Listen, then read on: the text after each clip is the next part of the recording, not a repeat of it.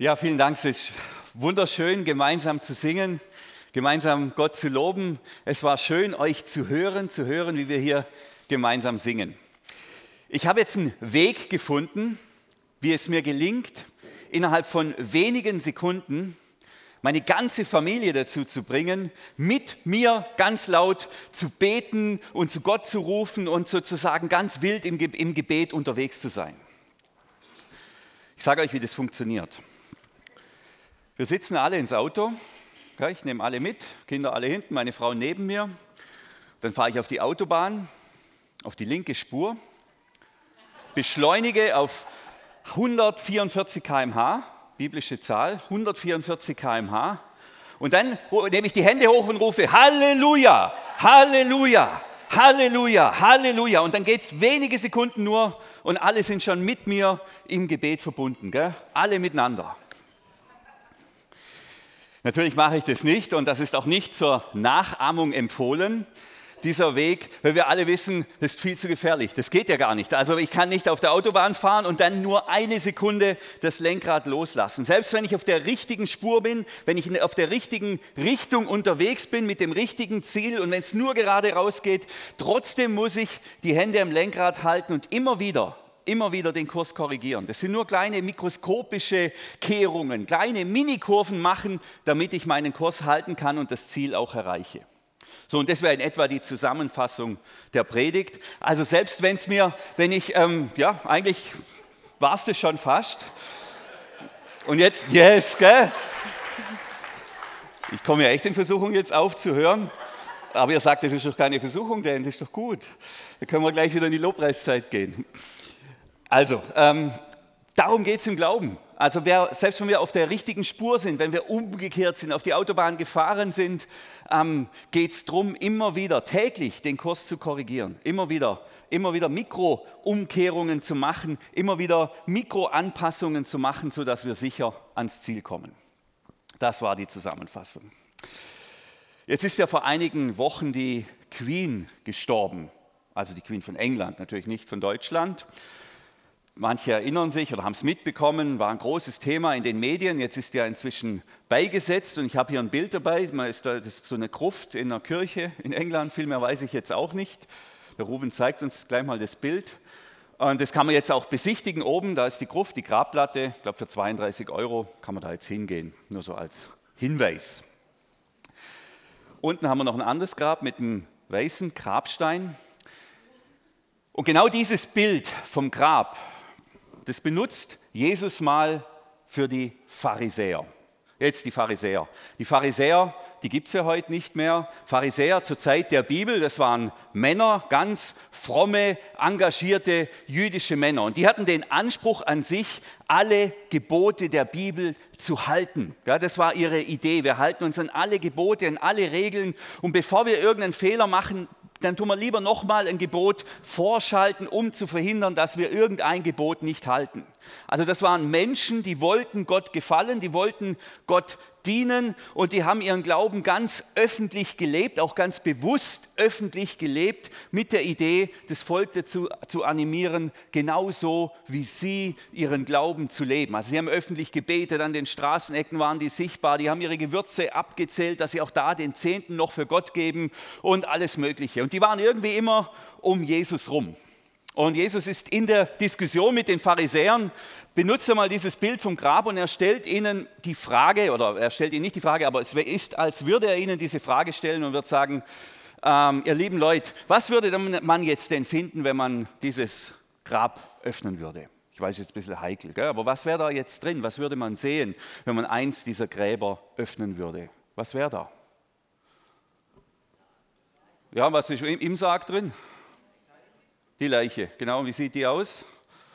Verwest, so sieht es nämlich aus. Da hat es auch Tiere drin, Insekten, Maden, alles Mögliche. Gell? Also es ist ein, Bild von Tod und Verwesung, das stinkt und da, da ist eigentlich nichts Lebendiges mehr. Gell? Das ist total eklig, nicht unansehnlich. Die Grabplatte ist schön, der, das Grab da unten ist schön, aber das, was drin ist, ist total unschön, total ekelerregend.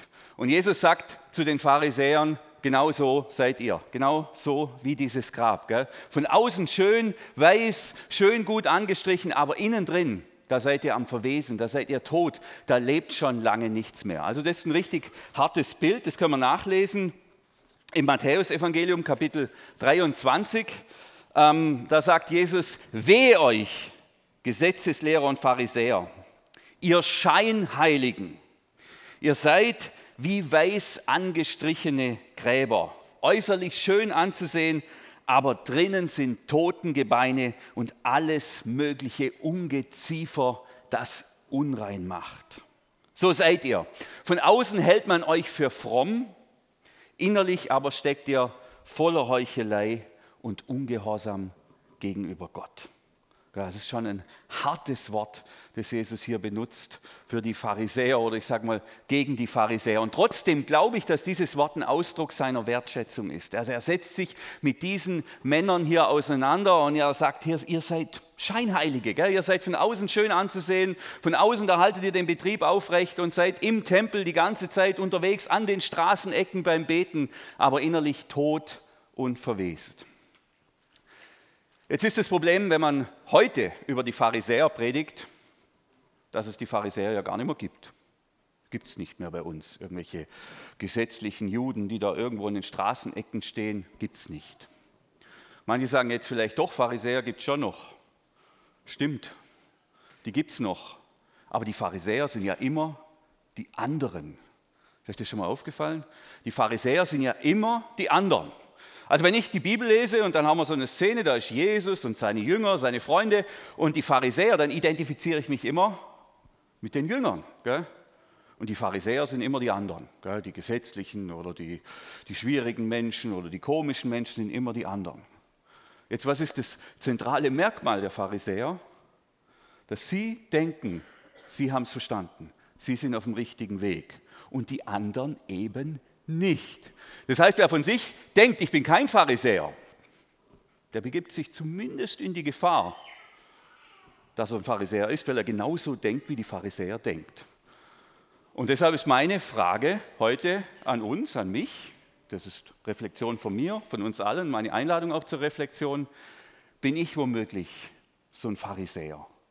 Bin ich so jemand, gell? von außen schön anzusehen, weiß angestrichen, alles wunderbar, aber innerlich, in mir, gell, da fault's, da ist Tod und Verwesung, da lebt nichts mehr und da lebt auch kein Glaube mehr.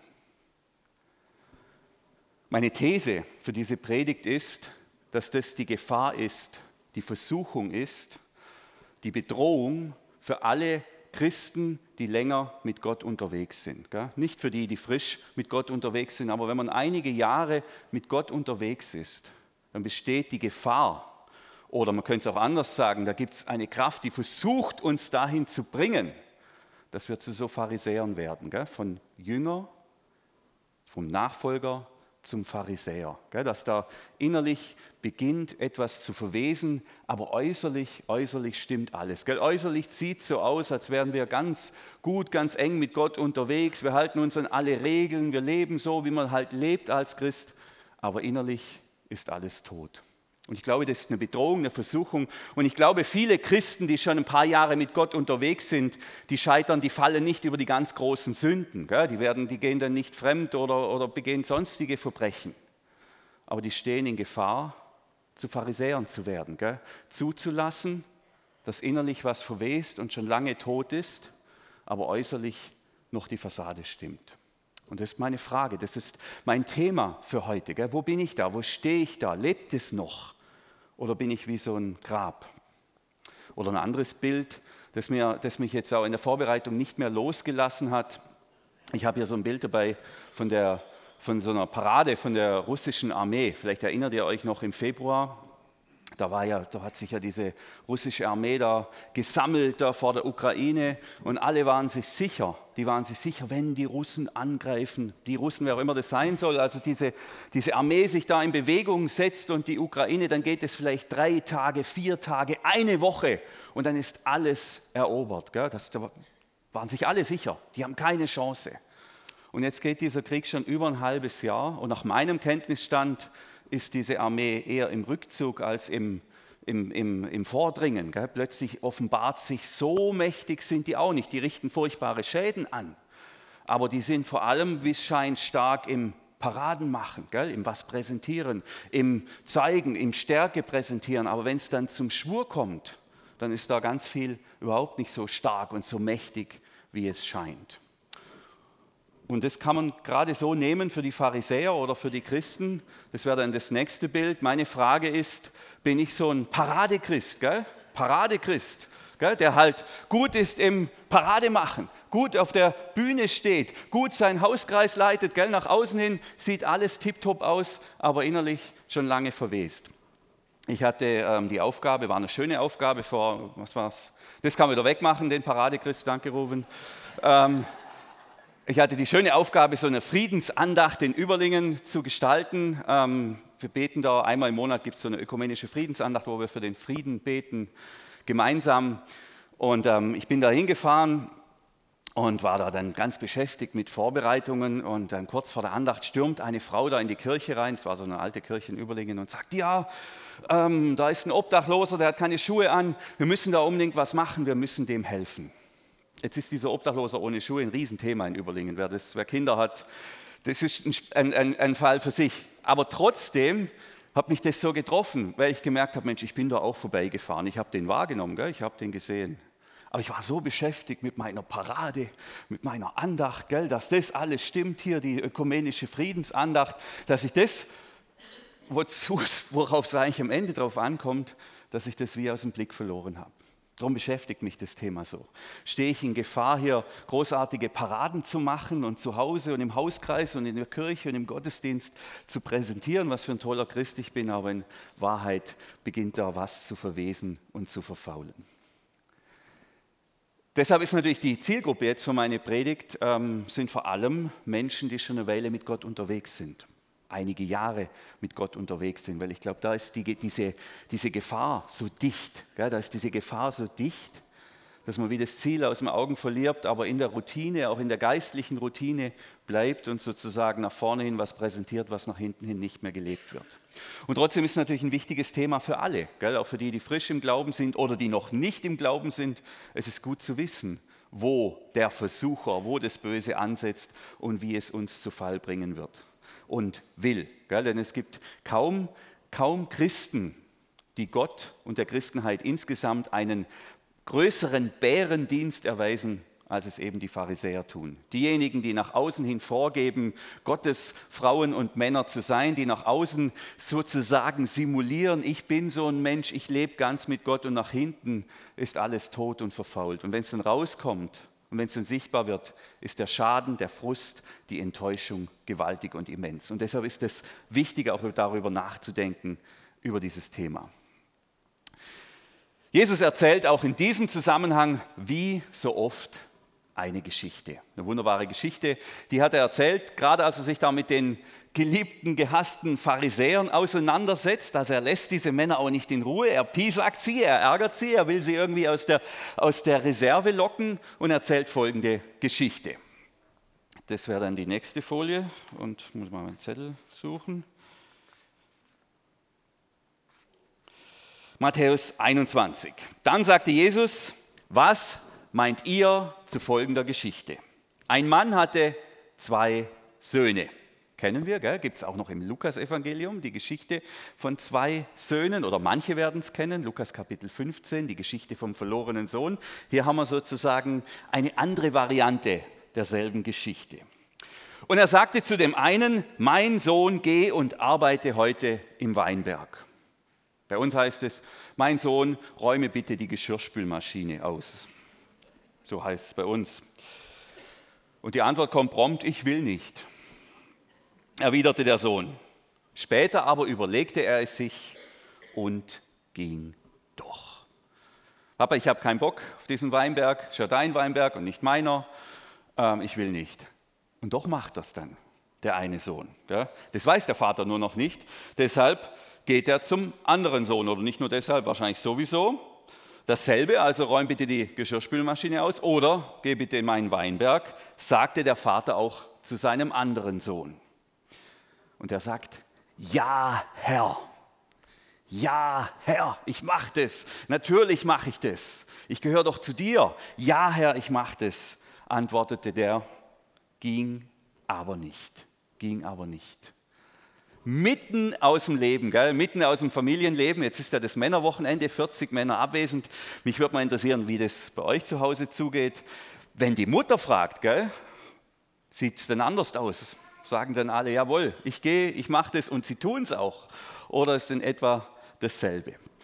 Also ich finde, das ist aus unserem Leben heraus. Gell? Und wir haben hier ähm, die Bitte des Vaters an seine beiden Söhne, jetzt in dem Fall, ähm, ihm zu helfen.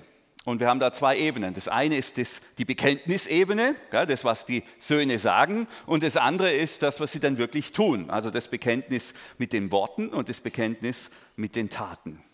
Am besten, am idealsten, und das geht mir so und das wird euch auch so gehen, ist natürlich, wenn jemand sagt, ja, das mache ich, ja, Herr, und das dann auch tut und das dann auch macht. Und das Schlechteste ist nicht, wenn jemand sagt Nein und es dann auch nicht tut, sondern das Schlechteste, das sehen wir hier, ist, wenn jemand sagt, ja, das mache ich und er macht es nicht. Gell? Er tut es dann nicht. Also ich nehme an, euch wird es ähnlich gehen wie mir. Ich finde es furchtbar, wenn jemand mir sagt, du, ich komme, ich helfe dir, ich bin da, mir ein großes Versprechen macht und es dann nicht einhält. Warum auch immer der Sohn jetzt das tut, das kann ja mehrere Gründe haben. Das eine kann sagen, schlicht sozusagen mal ein Charakterdefizit, ähm, einfach, ja, ja, ich sag halt mal. Und das andere kann aber auch Angst zum Beispiel sein, zu sagen, ja, ich will den Gott jetzt in der Geschichte oder den Vater oder jetzt in meinem Fall den Pastor nicht enttäuschen also sage ich ja und komme dann aber nicht. Und enttäusche ihn dann natürlich nachher noch viel mehr. Aber dann bin ich ja nicht mehr dabei, das bekomme ich ja nicht mehr mit. Also enttäusche ich ihn lieber sozusagen in der Abwesenheit, aber sage es ihm nicht ins Gesicht. Mir persönlich ist es viel lieber, man enttäuscht mich gleich und dann kann ich mich wieder einfangen und dann ist die Sache gut, wie wenn man sagt, ja, ja, mache ich schon und nachher geht man weg. Das ist schwach schwacher Charakter. Und das ist hier das, was Jesus hier ähm, als Beispiel nimmt und auch erzählt. Nicht eingehaltene Zusagen. Ich glaube, diese Geschichte ist vom Grundsatz her auch gar nicht so schwer zu verstehen. Also ein Vater hat zwei Söhne und lädt die ein, bei sich in seinem Weinberg zu arbeiten. Und das verstehe ich als den Ruf Gottes, der an jeden Menschen geht. Ich war einkaufen, war in die Amazon-Tage, da gab es Rebscheren im Angebot. Und was Gott tut, ist, dass er Menschen ruft, in seinem Weinberg zu arbeiten. Und zwar nicht als Sklaven, nicht als Arbeiter, sondern als seine Kinder. So ruft er Gott. Und ich lass mich jetzt mal inspirieren. Deinen Namen kenne ich gar nicht, darf ich den wissen? Ruben. Ruben, hi. hi. Ähm, Gott ruft dich in seinem Weinberg zu arbeiten. Dankeschön. Nicht als Sklave, nicht als Diener, sondern als Sohn. Dafür bist du gemacht. Das ist deine Berufung, deine Bestimmung, gell? an einem Ort zu arbeiten, wo was lebt, wo was wächst, wo die Liebe gedeiht. Gell? Aber es ist halt nicht dein Weinberg. Gell? Das ist der Weinberg Gottes. Danke. Herzliche Einladung, ähm, das zu tun. Und dann habe ich die Sabine noch vor mir. Guck, ich habe dir auch noch eine Rebschere. Gott ruft dich, er lädt dich ein, in seinem Weinberg zu arbeiten. Nicht in deinem Weinberg, in seinem Weinberg. Dort, wo was wächst, wo Frucht herrscht, wo Leben herrscht. Dort, wo die Welt umgestaltet wird, wo der Himmel vorweggenommen wird. Deshalb ist ein Weinberg, weil der so nah und so eng mit dem Paradies verwandt ist. Lass dich rufen, lass dich rufen. Jetzt kann ich natürlich verstehen, wenn jemand sagt, ja, ähm, habe ich gar keine Lust drauf. Ich will lieber in meinem eigenen Weinberg arbeiten. Ich will, ist ja schön, wenn Gott mich ruft und mich auch brauchen kann, aber ich will lieber in meinem eigenen Weinberg arbeiten. Ich will lieber mein eigenes Leben leben. Und Gott kommt mit dem klar. Das ist ja das Schöne in dieser Geschichte. Gott kommt damit klar, dass jemand sagt, nein, mache ich nicht, will ich nicht.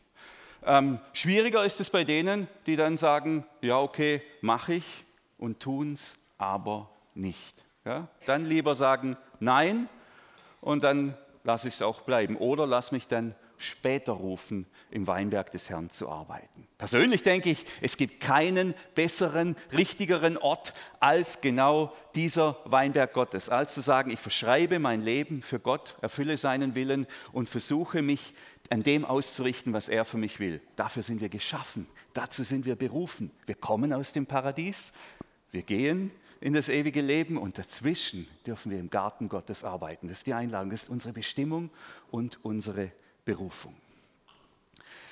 Am Ende zählt bei Gott, so scheint es eben auch in dieser Geschichte zu sein, nicht, wer ein Bekenntnis zu Gott mit den Worten ablegt, sondern mit den Taten. Und deshalb geht die Geschichte folgendermaßen weiter. Jesus fragt die ähm, Pharisäer, die da um ihn rumstehen, das ist dann die nächste Folie, danke Ruben, jawohl.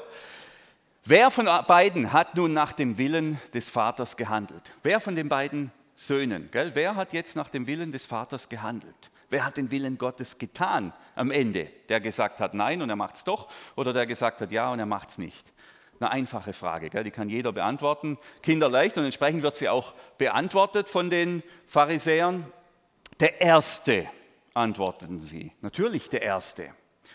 So, und jetzt wird es ein bisschen anspruchsvoller und dann sagt Jesus, ich versichere euch, die Zolleinnehmer und die Prostituierten werden eher in die neue Welt Gottes kommen als ihr.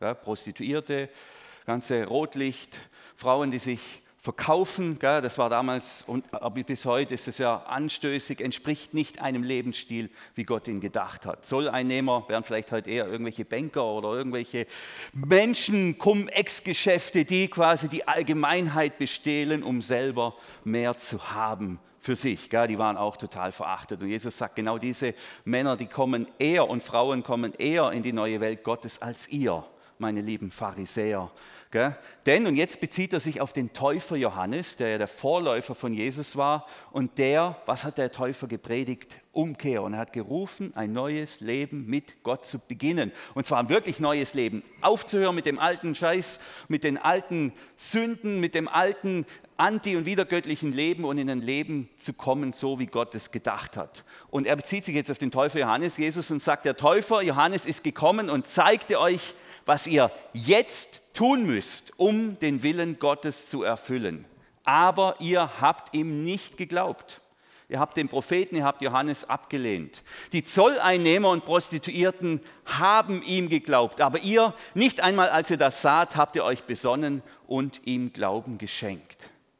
Also die Zolleinnehmer und Prostituierten haben ihm geglaubt. Dazu muss man wissen, Jesus ist ja hier nicht alleine unterwegs, sondern er hat einen ganzen Drossen, einen ganzen Pulk von Frauen und Männern dabei. Maria Magdalena, vielleicht, die, vielleicht den Matthäus, den Zöllner, Simon der Zeloten, Terroristen. Also er hat lauter Menschen um sich herum, die eben umgekehrt sind, die ein neues Leben begonnen haben die erst gesagt haben, nein Gott, die von ihrem ganzen Leben gesagt haben, nein, wir wollen nicht mit Gott leben und dann eben doch sozusagen im zweiten Schritt umgekehrt sind und in die Arbeit des Weinbergs des Herrn eingestiegen sind. Aber ihr, gell, sagt Jesus, ihr seid ja immer da, ihr seid immer im Tempel, ihr lebt immer bei Gott, aber ihr habt nicht auf Johannes ge gehört, ihr seid nicht umgekehrt, gell, ihr habt euer Leben nicht wirklich geändert.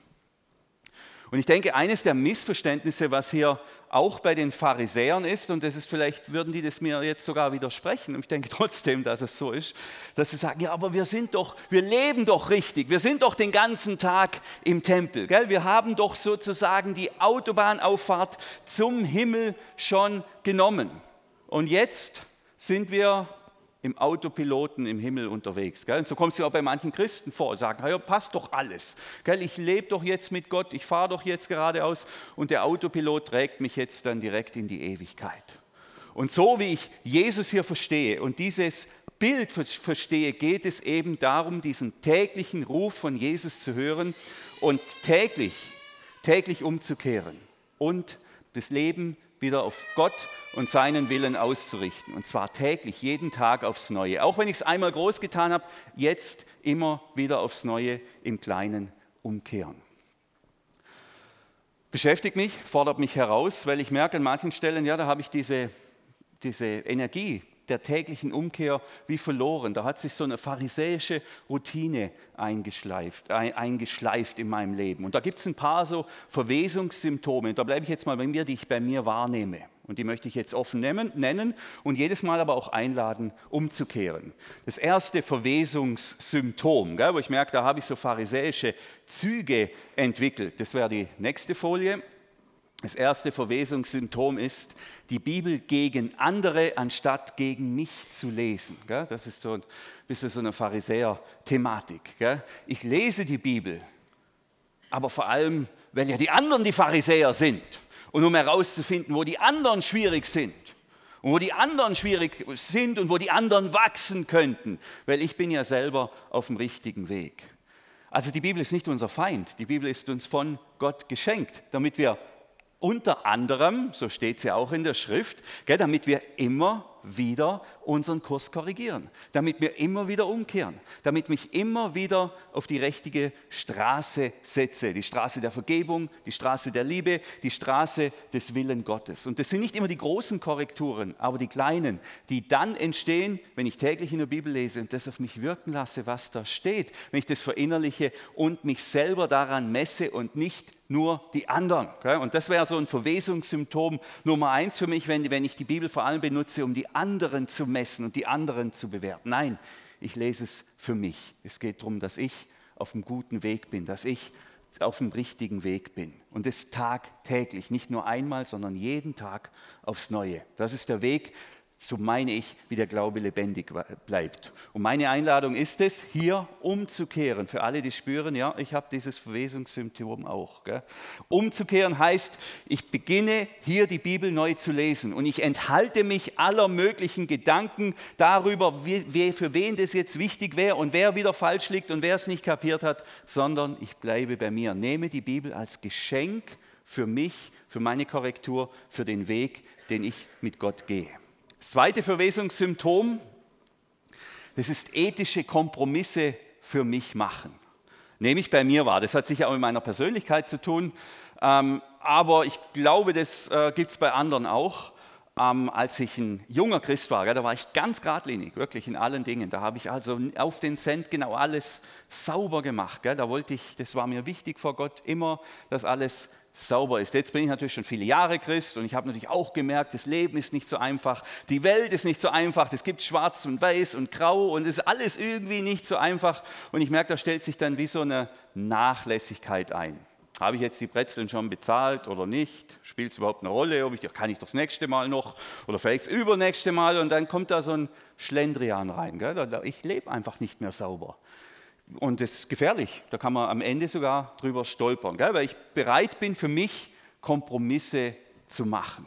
Da habe ich gemerkt, nein, Daniel, da musst du umkehren, du musst da sauber bleiben. Und wenn das heißt, du setzt dich am Sonntagmittag hin und überweist noch einen Euro, den du hier nicht bezahlt hast, dann überweist den einen Euro, damit es sauber ist. Nicht, nicht, es geht hier nicht darum, irgendwie pedantisch zu sein und alles genau ordnungsliebend, sondern es geht darum zu sagen, nein, ich setze mich dem aus und ich werde jeden Tag, jeden Tag versuchen, sauber und geradlinig zu leben, so dass das, was ich sage und das, was ich tue, auch übereinstimmt. Einladung hier umzukehren sauber zu leben. Keine Kompromisse, keine ethischen Kompromisse im Bereich von Geld, von Sexualität, von Pornografie, von diesen ganzen Dingen, wo man, vielleicht, wenn man älter wird, sagt, na ja, so, ich weiß ja jetzt und so schlimm ist das eigentlich auch nicht und kann man schon machen. Nein, keine Kompromisse. Jeden Tag aufs Neue, sich ganz sauber, auch in unseren Taten, in unserem Tun auf Gott einrichten. Das wäre äh, ausrichten. Das wäre die Einladung. Verwesungssymptom Nummer drei, Kompromisse bei unsichtbaren Taten. Das nehme ich bei mir auch wahr. Gell? Es gibt die sichtbaren Taten und es gibt die unsichtbaren Taten. Und da muss ich jetzt mal was bekennen, da habe ich mich ertappt. Ähm, und es ist manchmal gut, das auszusprechen, dann kommt es nicht mehr vor. Hoffentlich. Ähm, jemand hat meiner Frau und mir jetzt schon zweimal 100 Euro geschenkt, um uns eine Freude zu machen. Das ist super, ähm, finde ich fantastisch, aber ich habe jedes Mal gesagt, nein, das spenden wir jetzt dem Bau. Da brauchen wir jetzt das Geld. Da, da ist die große Lücke, da muss das Geld hin. Also spenden wir das Geld dem Bau. Und dann dachte ich, hey, ich habe es ja jetzt bar, ich könnte es ja jetzt in die Liebekasse schmeißen. Ach nee, ich überweise es lieber. Warum? Dann sieht es die Sekretärin und der erste Vorsitzende dass ich zusätzlich noch zu dem, was ich sowieso schon an Unsummen spende, das auch noch spende. Tatsächlich war es so. Ich habe mich erdacht, wie ich dachte, na, dann spende, dann überweise ich es lieber, dann sieht es noch irgendjemand, dann habe ich noch ein bisschen was davon. Gell? Nein, schmeiß es bar rein, das muss doch keiner mitbekommen. Gell? Das ist genau der Punkt. Gell? Ich bin bei den sichtbaren Dingen, da bin ich dann ganz, da mache ich dann hier die große Parade und da, wo es keiner mitbekommt, da beginne ich dann Kompromisse zu machen. Umkehren an der Stelle, umkehren. Auch die Dinge tun, die keiner sieht, außer Gott. Er sieht ja sowieso alles. Also da sauber bleiben. Das ist deine Aufforderung an mich. Verwesungssymptom Nummer vier, gell, dass ich die, die Gottesnähe nicht wirklich suchen. Gell, dass ich beginne, und das nehme ich auch wahr, dass ich das, sage ich mal, dass ich nichts mehr erwarte. Dass ich vom Gottesdienst, meiner Gebetszeit, vom Hauskreis, wie ich sage, ja, das kenne ich ja, das hat alles so seine Routine. Aber ich erwarte nicht mehr, dass jetzt hier der lebendige Gott mir begegnet, dass jetzt hier eine Möglichkeit ist, mich Gott auszusetzen. Und ich, das verliert dann an, an Bedeutung. Ob ich es jetzt mache oder nicht mache, spielt jetzt gar nicht mehr so eine Rolle. Wichtig ist natürlich, dass die Fassade stimmt, dass die Parade stimmt. Aber am Ende geht es doch darum, und da will ich auch umkehren, ist jedes Mal eine Chance, Gott neu zu begegnen. Und ich will ihn suchen und ich will erwarten, dass ich ihm jetzt heute begegnen kann. Und ich suche seine Nähe jedes Mal und lasse nicht zu, dass diese guten, wertvollen geistlichen Rituale zu einer Routine werden, zu einer leeren, inhaltslosen Routine. Das waren jetzt vier Verwesungssymptome. Meine Einladung ist, dass wir achtsam sind auf unserem Weg als Nachfolger von Jesus und nicht in die Pharisäerfalle tappen, gell, wo dann die, die Parade stimmt und äußerlich alles schön ist und innerlich beginnt die Verwesung. Meine Einladung ist, umzukehren, wo ich merke, Mensch, da, da lebt was nicht mehr. Gell? Und es muss nicht die ganz große Kurskorrektur sein.